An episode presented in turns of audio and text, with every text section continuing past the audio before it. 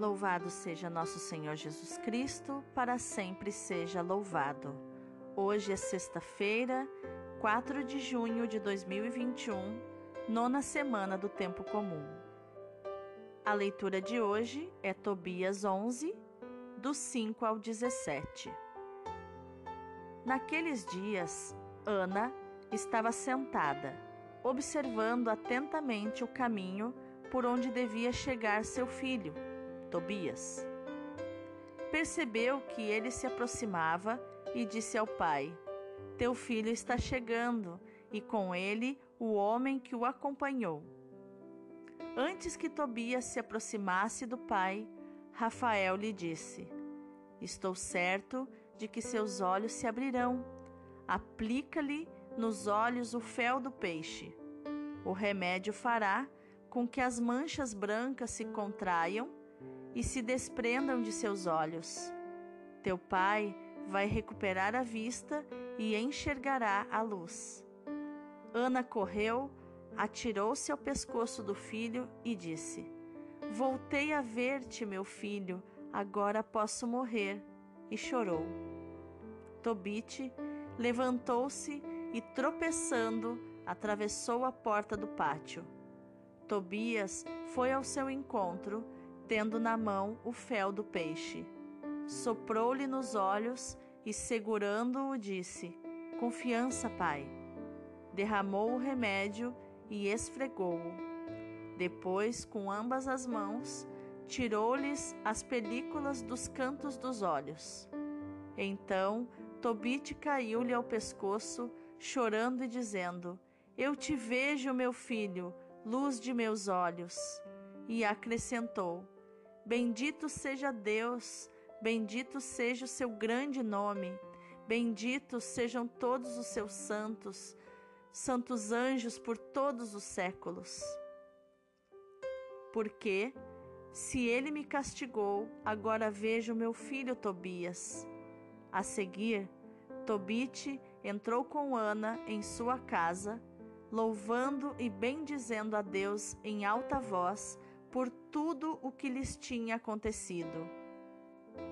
E Tobias contou ao pai como tinha sido boa a viagem deles, por obra do Senhor Deus, como haviam trazido dinheiro e como se tinha casado com Sara, filha de Raguel.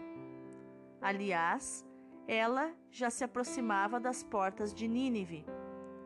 Tobite e Ana alegraram-se muito e saíram ao encontro da nora às portas da cidade. Vendo-o andar a passos largos e com toda a firmeza, sem que ninguém o conduzisse pela mão, os ninivitas se admiraram. E diante deles, Tobite louvava e bendizia a Deus em alta voz, por ter sido misericordioso para com ele e por lhe ter aberto os olhos. E aproximando-se de Sara, mulher de seu filho Tobias, abençoou-a e disse: Bem-vinda, bem-vinda sejas, minha filha, e bendito seja o teu Deus, filha, que te trouxe para junto de nós. Abençoado seja o teu pai, abençoado meu filho Tobias, e abençoada sejas tu, minha filha. Entra em tua casa com saúde, a ti bênção e alegria Entra, minha filha. E naquele dia foi grande o contentamento entre todos os judeus que se encontravam em Nínive. Palavra do Senhor, graças a Deus. O salmo de hoje é o 145, 146, versículos do 2 ao 10. Bendize, ó minha alma, ao Senhor Bendirei ao Senhor toda a vida, cantarei ao meu Deus sem cessar. O Senhor é fiel para sempre, faz justiça aos que são oprimidos.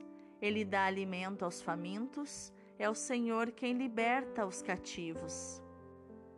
O Senhor abre os olhos aos cegos, o Senhor faz erguer-se o caído.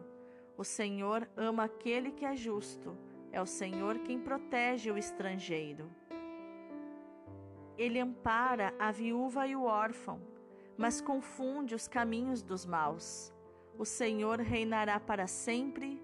Ó Sião, o teu Deus reinará para sempre e por todos os séculos.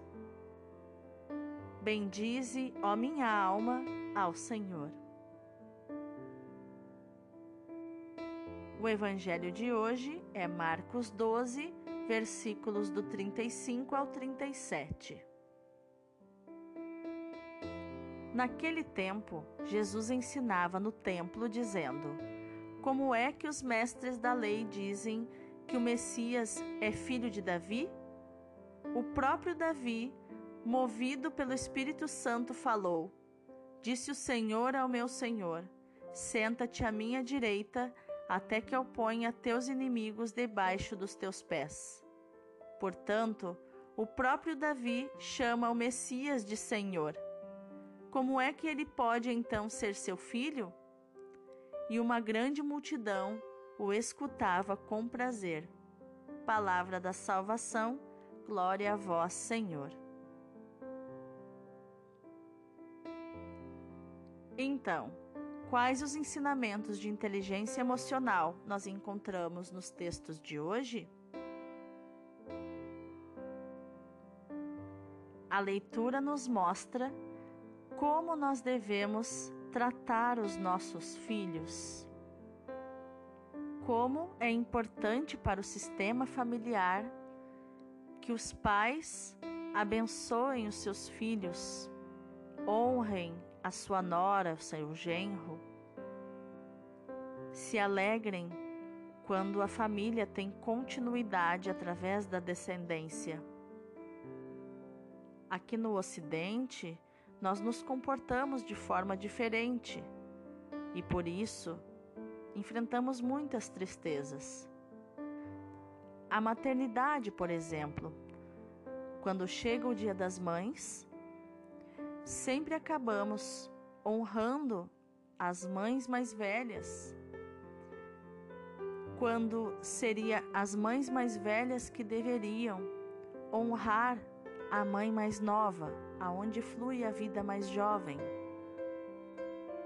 transmitindo assim a liderança, a autoridade, à jovem mãe, para que ela se sentisse também honrada e valorizada, já que está no início da maternidade, às vezes no primeiro ano de maternidade, e às vezes ela não é lembrada ela se desloca muitas vezes até a casa da sua mãe para fazer um almoço de Dia das Mães e parece que é só a matriarca, só a mãe mais velha que existe.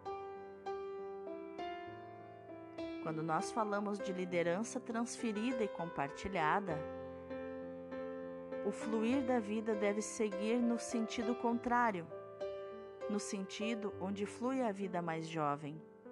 Porque o ensinamento deve partir, a sabedoria deve partir dos mais velhos para os mais novos, e não dos mais novos para os mais velhos. É algo difícil de entender porque não faz parte da nossa cultura, mas se fazemos assim, se ensinamos através do exemplo os nossos filhos e os nossos netos, as nossas filhas, as nossas netas, a se sentirem honrados, a serem honrados desde o início do fluir da vida, a vida floresce, a alegria floresce, porque no fundo, no fundo, pai bom é pai desnecessário, onde os filhos já são adultos e independentes e não crianças grandes brincando de casinha. Mãe boa é mãe desnecessária, mãe de filhos adultos que são independentes. Adultos não precisam mais da mamãe e do papai. E é, é essa cena que nós vemos. Tobit abençoando o seu filho e a sua nora, feliz pelo casamento dos dois essa paz da missão cumprida. Não estou dizendo aqui que os pais, os mais velhos, precisam ser desvalorizados. Muito pelo contrário, eles precisam demonstrar a sua sabedoria e deve vir deles o ensinamento para os mais novos.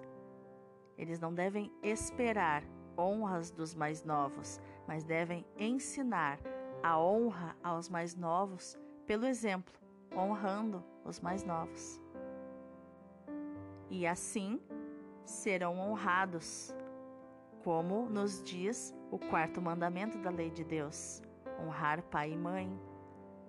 Quando nós aprendemos a honra ensinada pelos nossos pais, nós fica muito mais fácil nós honrarmos os nossos pais. E Deus nos ensina isso através do seu filho Jesus. Sempre que Deus fala, Deus honra o seu filho. Deus se orgulha do seu filho. Deus tem um amor apaixonado pelo seu filho. Ele numa nuvem falou: Eis o meu filho muito amado, em quem ponho todo toda a minha afeição. E no evangelho, Jesus coloca todas as peças do quebra-cabeça da história, da história da salvação. Ele coloca todas as peças, cada uma no seu lugar. Jesus levanta uma questão, um questionamento. Como os mestres da lei podem dizer que o Messias que virá é filho de Davi?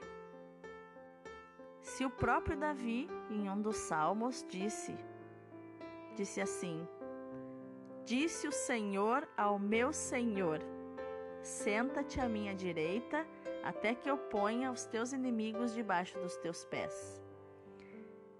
Jesus estava dizendo que Davi, através do Espírito Santo, cheio do Espírito Santo, é, falou que Deus falou com o Senhor de Davi, com Jesus, com Deus Filho. E Jesus então conclui com esse, esse raciocínio, dizendo que o próprio Davi chama o Messias de Senhor. Como então ele pode ser seu filho, se ele é o seu Senhor? E aqui Jesus deixa então nas entrelinhas que ele sempre existiu, que ele sempre foi o Verbo, a palavra que se fez carne e habitou entre nós, como está em João, no início do Evangelho de João. Então, que com essa verdade, esse Jesus, esse Senhor, que sempre existiu, que é o Senhor de Davi, que é o meu Senhor, que é, é o teu Senhor, que Ele te abençoe no dia de hoje, que Ele te coloque na Sua presença, que você possa entrar na presença de Deus através do poder do Espírito Santo e que teu dia seja maravilhoso, maravilhoso. Deus abençoe o teu dia.